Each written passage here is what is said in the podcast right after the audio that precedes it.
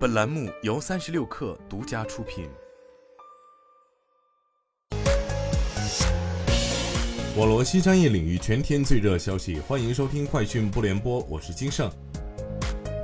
三十六氪获悉，淘特淘工厂宣布扩充单品销冠王，从八百八十八个增加到九百零九个。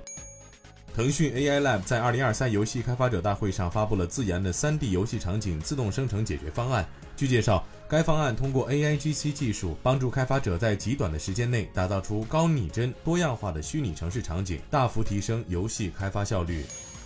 Quest Mobile 数据显示，随着移动互联网流量稳步回升，用户在线时长增加，互联网广告市场增长了百分之一点四，突破六千六百亿元，视频媒介、社交媒介广告容量均出现明显提升。为响应快速增长的电动车电池市场，松下旗下电池事业部松下能源于近期宣布大规模增援计划，决定扩大人才招聘，在二零二六年三月底前于全球增聘五千人。据报道，亚马逊最近开始在一些商品页面展示退货率高标签，凸显该公司正设法减少消费者退货。据了解，亚马逊的免费退换政策逐渐成为美国电子商务行业的标配服务，但是对于平台来说，免费退费的成本正在增加。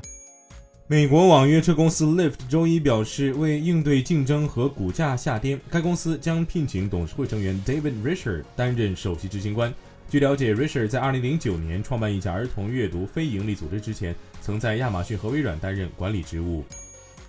云视频会议平台 Zoom 宣布与 OpenAI 合作，为其生产力应用程序增加新功能，包括一款新的 AI 数字助手。这款数字助手能处理诸如汇总聊天对话、生成电子邮件和会议内容等任务。